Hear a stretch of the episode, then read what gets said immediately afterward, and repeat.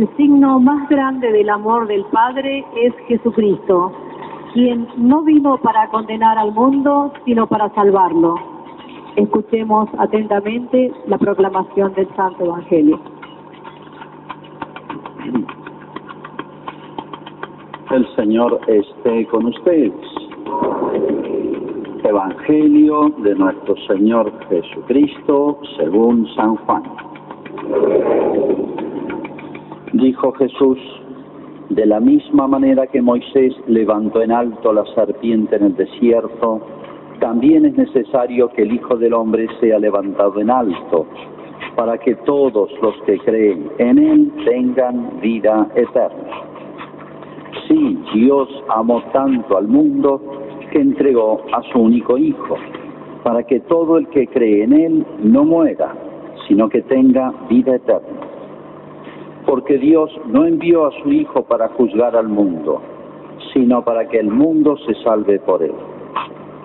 El que cree en Él no es condenado, el que no cree ya está condenado, porque no ha creído en el nombre del Hijo único de Dios. En esto consiste el juicio, que la luz vino al mundo y los hombres prefirieron las tinieblas a la luz, porque sus obras eran malas. Todo el que obra mal odia la luz y no se acerca a ella, por temor de que sus obras sean descubiertas.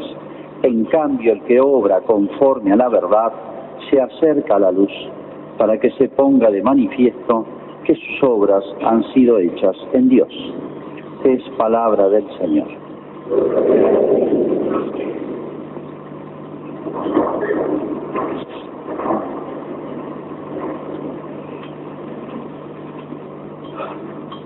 Cuando un famoso general argentino, se llamaba Lucio Mansilla, hizo una visita en el año 1875, por ahí, a los indios ranqueles que estaban en el sur de La Pampa, en la zona de La Pampa, sur de Córdoba, fue con un grupito a hacer un pacto, fue con un sacerdote.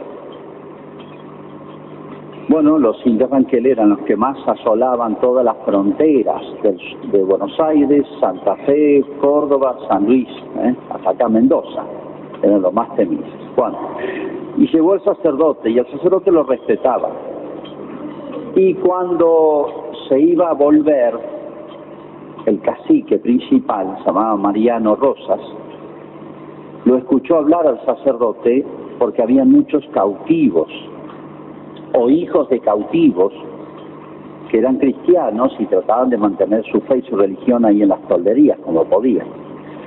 Entonces lo escuchó hablar y entre otras cosas le escuchó decir que cuando una persona se está por morir, que rece, si hay un sacerdote, ese sacerdote le da el perdón de los pecados, le pone una unción, un óleo, se refería a la unción de los enfermos, y con eso se, va al cielo derecho.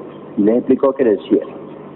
Bueno, el cacique escuchaba callado, y cuando se iba a volver la comitiva de las tolderías, el cacique Mariano Rosa se le acerca al cura y le dice, yo no sé cuándo me voy a morir y usted viene de vez en cuando. Yo quisiera recibir eso que usted le da a los cristianos porque quiero irme al cielo. El cacique, en secreto, porque los ranqueles no se habían convertido, no tenían, no había aceptado todavía la religión. Resulta que ese cacique de pequeño lo había criado Juan Manuel de Rosas en su estancia hasta que se le escapó a los 16, 17 años porque era heredero del cacicazgo, ¿no? Y había sido bautizado, y el padrino era Rosa, por eso se llamaba Mariano Rosas. Y tenía fe. ¿Cómo entienden que un niño, con la cultura que tenían ellos, pudiera escuchar con esa atención al sacerdote, creer en lo que decía y preocuparse porque no sabía cuándo se iba a morir? Imagínense la expectativa de vida en esa época y en ese lugar era poquísima o casi nula. Cualquier enfermedad los mataba. Y que este hombre estuviera preocupado por eso, eso no, no nace de, de, una preocupación humana y natural, sino que es un acto de fe. Este hombre había sido bautizado de pequeño. ¿eh? había sido bautizado. Eso es la fe. Es el tema de fondo de este discurso de Jesús que trae San Juan. Este, una de las primeras predicaciones y, particulares que hizo Jesús a Nicodemo. Fíjense, vamos a analizar unos puntitos nomás de este discurso de Jesús, muy eh, preciso, se puede decir, como son los textos del Evangelio de San Juan. En primer lugar, todos tenemos que tener en cuenta esto. Las cosas que enseñó Jesús, que enseña la iglesia, bueno, son cosas muy altas y muy espirituales.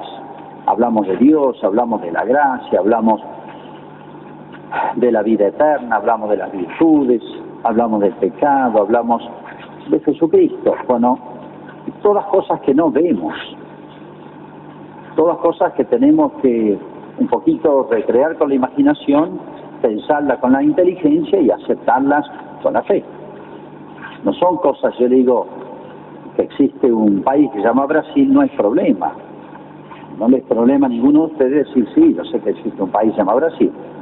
Si le digo que van a resucitar los muertos al final del mundo, que Jesús vendrá por segunda vez, que existe la Trinidad, que existe la eternidad, etcétera, que un juicio de Dios. A uno le cuesta pensar todas esas cosas o aceptarlas. Eso es la fe.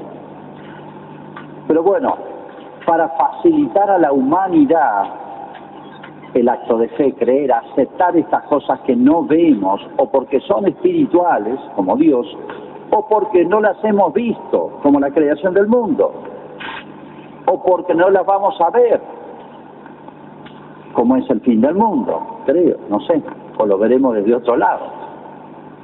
O que hay una vida después de la muerte, porque ninguno murió y, se, y volvió para contarlo. Entonces, para que aceptar todas esas cosas, Dios nos facilitó con muchas imágenes y figuras, y eso es el Antiguo Testamento.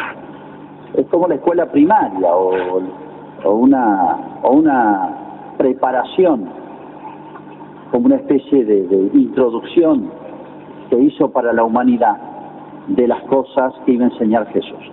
Todo el Antiguo Testamento, toda esta historia que lamentablemente hay poco tiempo de enseñarla, a los niños del catecismo casi no se les puede dar porque hay poco tiempo, porque se, este, se dispone de poco de los chicos por distintas razones, entonces se nos escapa. Tendríamos que esa historia antes, se sabía de memoria, se contaba en las casas, se leía en vez de ver televisión, se, relataban y se contaban todas estas historias y un chico cuando tenía 7, 8 años sabía todo esto de memoria. Esto es la tradición cristiana en los hogares, en las reuniones de familia en torno al, fogón y a charlar estos, estos temas. ¿eh? Pues lo dedicamos a otra cosa.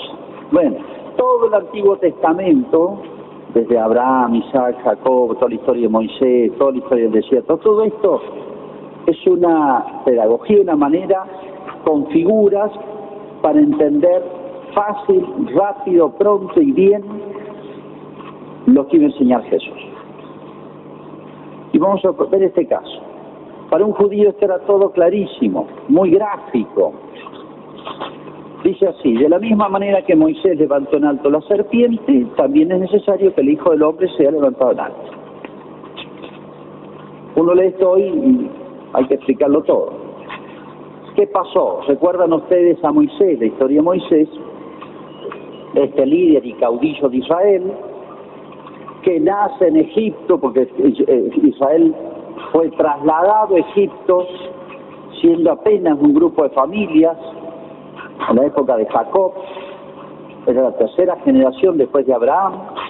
Allí creció muchísimo el pueblo de Israel, vivió en condiciones casi de esclavitud, pero se mantuvo su identidad y Dios suscitó a Moisés, inspiró a Moisés, todo, tiene toda una historia también milagrosa, para que lo dejara, para que sacara al pueblo y se convirtiera en una especie de caudillo eh, caudillo nacional y caudillo espiritual Israel.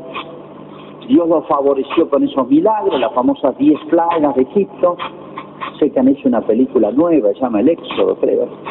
no sé, no, no la he visto y no sé bien cómo es, pero uno le tiembla a Hollywood porque se meten con temas religiosos y no entienden nada y no preguntan. Y hacen producciones gigantescas con efectos especiales, como esta que hicieron de Noé, que es un desastre. Entonces, en vez de ayudar a entender la Biblia, peor. Bien. Pero, si recuerdan, los, los mayores, el famoso Diez Mandamientos con Charlton Heston, está bien hecha eso. ¿eh? Bueno, Moisés se convierte en líder, bueno, y el pueblo de Israel se le revela muchas veces a Moisés o a Dios. Y Moisés ya no sabe qué hacer y le pide a Dios, ya sin intermediario. Bueno, una oportunidad, Israel se revela contra Dios. Y Dios le manda de castigo que unas serpientes chiquitas pero muy venenosas que había en el desierto los picaron y aparecieran por todos lados a modo de castigo. Y bueno, va Moisés, le pide a Dios que no extermine al pueblo, que tenga compasión y misericordia, y Dios escuchaba a Moisés. Y entonces le dice Dios a Moisés, que haga una serpiente de bronce, una imagen de una serpiente, la ponga en un asta, en un palo, y aquel que sea picado vaya, mire con confianza esa serpiente y quedará curado, sanado, e-, evitará la muerte siendo que por haber sido picado estaba condenado a muerte, se iba a morir. Y bueno, hace Moisés eso y todo el que era picado iba ahí y con eso pararon la mortandad. Es un hecho muy impactante. Si uno tiene, ¿cuántas personas hay? Tiene esos enfermedades terminales donde el médico dice, miren, no hay nada que hacerle, llévenlo a la casa, pero déjenlo morir ya. Imagínense que, que con de una manera tan simple pudieran curarlo, sanarlo totalmente, ¿cómo nos impactaría eso? Y quedaría marcado en la historia de Malargüe, de la Argentina. Un hecho tan notable. Bueno, estos hechos grandes, notables, inolvidables, que después pasaron de generación en generación, se fueron contando uno tras otro, bueno, estos hechos era para entender a Jesús, que no es fácil, Miren, si los judíos viéndolo hacer milagros no lo, no lo entendieron. Bien, esta, esta era una figura de Jesús. Así como Moisés puso la serpiente y el que era picado sabía que se moría, pero mirando con confianza a la serpiente se sanaba, así Jesús es como esta serpiente, que también es levantado en un asta, que es la cruz, y quien lo mire con fe y confianza se sanará de la muerte. Todos tenemos, todos tenemos esa picadura mortal, se puede decir, del alma y del cuerpo. Del cuerpo es muy fácil, todos nos vamos a morir. Y del alma es un poco más difícil de entenderlo. El pecado mortal nos mata el alma y nos la mata para siempre. De ambas muertes nos libra Cristo de la muerte del cuerpo, porque en fin, tendremos que pasar por, pero vamos a resucitar. Y de la muerte del alma, por el perdón de los pecados. El pecado mata el alma, el pecado mortal, por eso se llama así.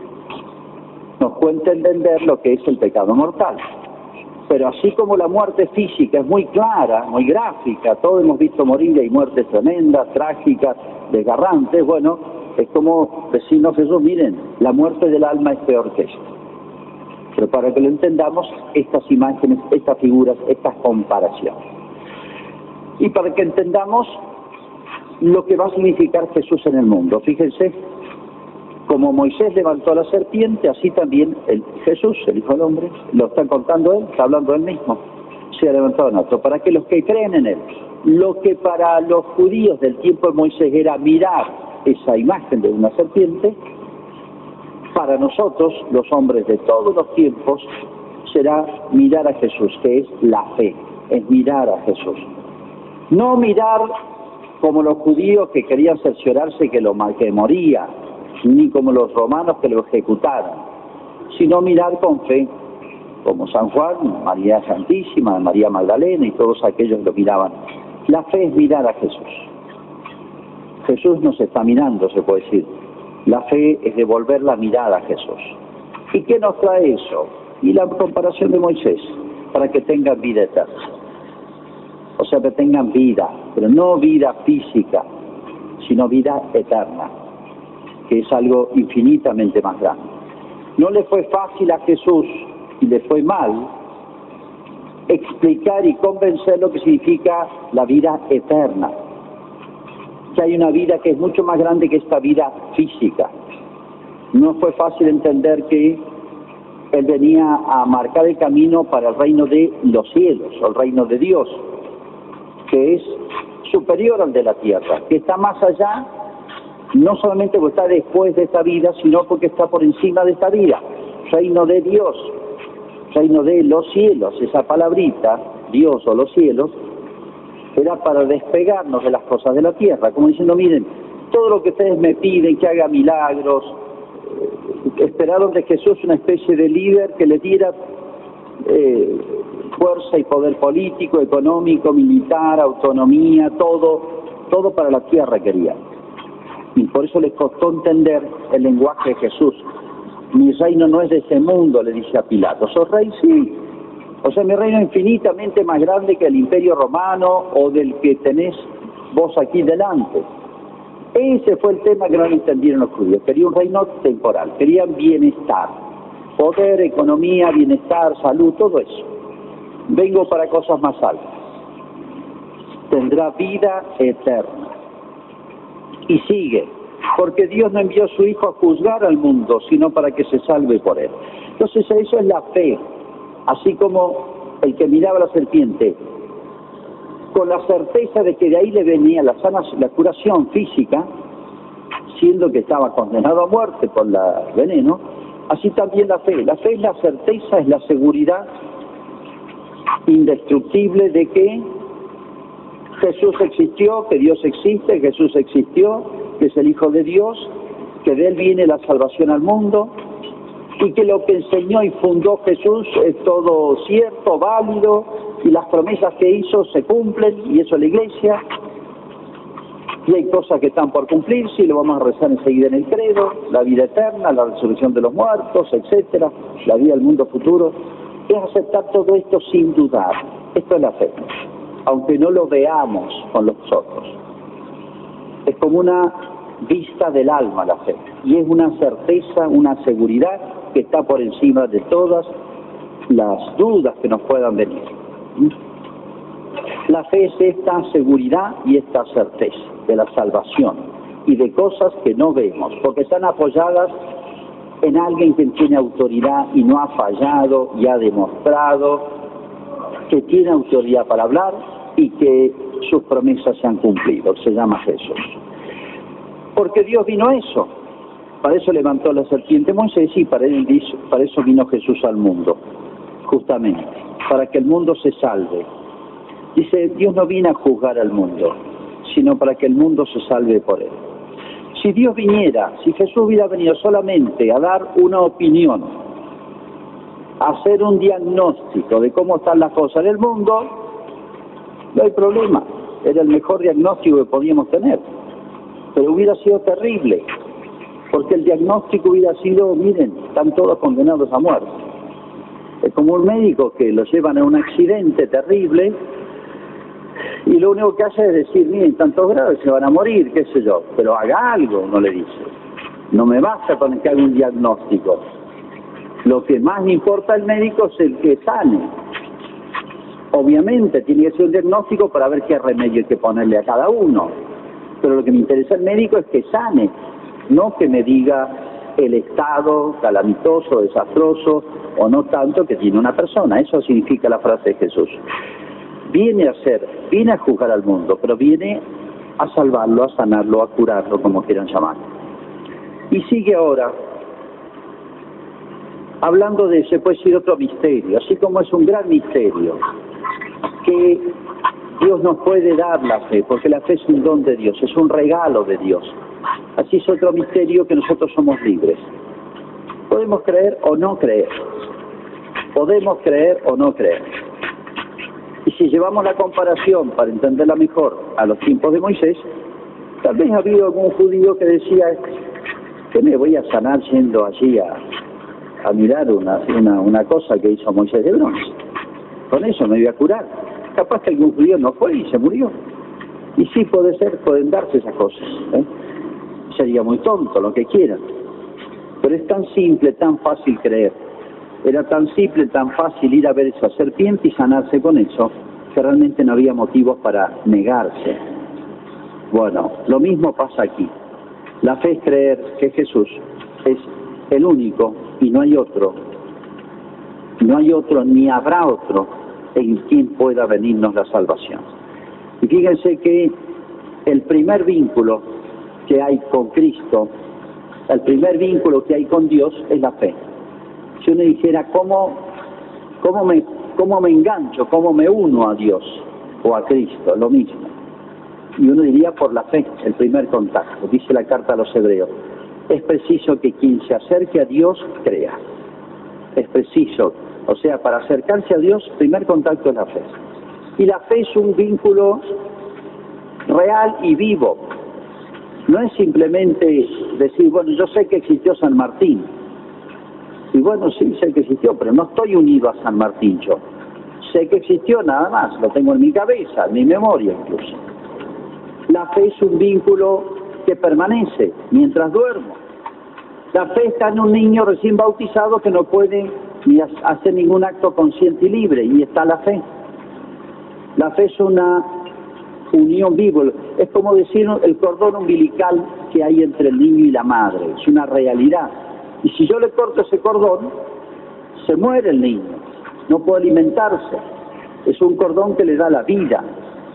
La fe es eso, es un vínculo vivo, que nos da un contacto con el Dios vivo y que ya nos hace participar, nos hace ya de alguna manera recibir la misma vida de Dios. Por eso el que cree tiene vida eterna. El que cree tiene vida eterna. O sea, se inicia una vida, en el que cree, se inicia una vida, empieza a participar de una vida, en su vida, en su alma, en su ser, en su persona, superior a la que él tiene como ser humano, que es la vida de Dios, y que un día será vida eterna. Eso es la fe, nada más y nada menos pero es un acto libre, por eso dice Jesús, el que no cree ya está condenado. El que cree está camino al cielo, no es que ya está todo con eso, falta un poquito más. Pero el que no cree es libre creer, yo se la regalo, es un don de Dios. Pero el que no cree, una sola vez me pasó en la vida, y se atendido miles de enfermos graves, ¿no? De una persona muy culta, muy, era un abogado, rebelde, había estudiado en una universidad muy anti, anti anticristiana, se puede decir, acá en Argentina, muy, muy, este, que cuestionaban todas las cosas de la religión y de la iglesia. Y eso le hizo mal, de pibe, muy inteligente, muy capaz, le fue muy bien su vida. Y bueno, se va a morir y por distintos contactos familiares traté de confesarlo. No, no creo, me decía. La única persona muy lúcida, muy consciente, muy lectora. No puedo creer, quiero creer, pero no puedo, no puedo. No hubo manera. Le hice todas las preguntas imaginables desde, qué sé yo, si había hasta un pacto para el diablo, le pregunté. No, pero mira que te, va a morir dentro de, un rato, ya al final era el diálogo así, estaba lúcido, pero el médico dijo tiene días de vida. Y no, yo quisiera creer, yo entiendo lo que me decís, pero no puedo creer, no puedo creer, no puedo creer.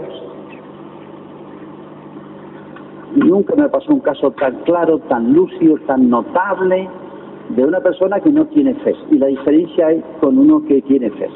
He atendido gente muy alejada de Dios, pero le quedaba la fe. La fe no es todo, falta un poquito más también para contactarse plenamente con Dios. Pero la fe es el primer vínculo, es un vínculo real con Dios. Y este indio, este cacique metido allá en las tolderías, en la pampa,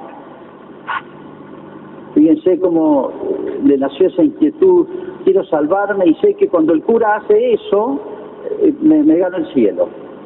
Eh, el cacique. Había sido bautizado de chiquito. Fíjense cómo eso es real, eso es un vínculo real y fue tal vez su salvación. Murió después solo, no había cura. tal vez le ha, valido eso. Pero hay una distancia abismal entre el que tiene fe y no la tiene. Y a veces no nos damos cuenta porque vivimos con la fe. Es un acto libre. El que no cree es como si él mismo se niega a ir a esa serpiente de los tiempos de Moisés. Y de Jesús da una explicación que es para pensarlo mucho. Es para pensarlo mucho. Siempre el que no cree, siempre el que se aleja de la iglesia, siempre el que cuestiona la iglesia, no se echa la culpa a sí mismo, le echa la culpa a los demás. Porque el Papa, porque los curas, porque las monjas, porque la iglesia, porque esto, porque las monjas, porque los católicos, porque los que van a misa, siempre, siempre, siempre, siempre la misma falsas razones. Las van a escuchar ustedes, yo las he escuchado. Nunca dicen, yo me alejé de Dios porque soy mal tipo, porque mi vida es desordenada, es mala. Nunca, nunca escuché eso yo. El amor propio, la soberbia, es un pecado más. El fondo de todos los pecados. Siempre le echa la culpa a los demás. Bueno, broma. Y Jesús dice, el que se aleja, el que no cree, pues yo le regalo la fe a todos. El que no cree, hay un pecado detrás. O dos, o mejor dicho muchos, sus obras son malas. Dios le, le, le, le, allana el camino a todos, porque Dios quiere que todos se salven. Entonces la culpa no es de Dios, ni de los curas, ni de la iglesia, ni del Papa, eso es secundario. Este indio no le interesó si el cura que venía era bueno o malo, es más, él estaba peleado con los blancos, digamos. Y sin embargo quería un cura. Sus obras son malas. El que obra mal se escapa a la luz escapa la, le escapa a Dios, le escapa a la serpiente esta salnadora, porque sus obras serían descubiertas. Hay el misterio del, ateísmo de hoy, y no solamente, uno dice, bueno, está bien, no cree en Dios, quédate tranquilo, hace como si, viví como si Dios no existiera, pero hay como un paso más, y es el fastidio de Dios, que es lo que uno ve hoy, no es que decir, bueno, para que Dios no existe, bueno, dejarlo tranquilo a Dios y dejar tranquilo a los cristianos. No, les molesta a Dios. Hace unos meses me llegó una respuesta de la Comisión Nacional de los Derechos Humanos, una respuesta de una demanda que se ha hecho una persona de Malargüe para que saquen todas las imágenes religiosas que él encontró en el Consejo Deliberado hay algún crucifijo por ahí, alguna imagencita de la Virgen, ha hecho una demanda a, la Nación, a la Comisión Nacional de Derechos Humanos, que no son precisamente muy católicos, ni cristianos, ni creyentes, porque le fastidia que en el Consejo Deliberante hayan signos religiosos, como en algunas escuelas de Malargüe estatales. Y ya han tenido la carga, van a venir este año de nuevo, una asociación, es un grupo de gente, San Rafael, pidiendo de nuevo que saquen la fiesta, lo poquito que queda en las escuelas, la fiesta de Santiago Apóstol en la escuela estatal, ¿no? Santiago Apóstol, la Virgen del Carmen, y crucifijos. Sí, en estas escuelas estatales hay crucifijos en las aulas, en algunos lugares. Hay que borrar a todo. Si es ateo, déjelo, si no nada, diga que un adorno, como puede un adorno en una casa, un crucifijo, le molesta el fastidio de Dios. Es un paso más en el alejamiento de Dios. Una cosa es decir, para mí Dios no existe, bueno, está bien, viví como si Dios no existiera, pero para vos. Pero molesta a Dios, molesta a la iglesia y molesta a los cristianos.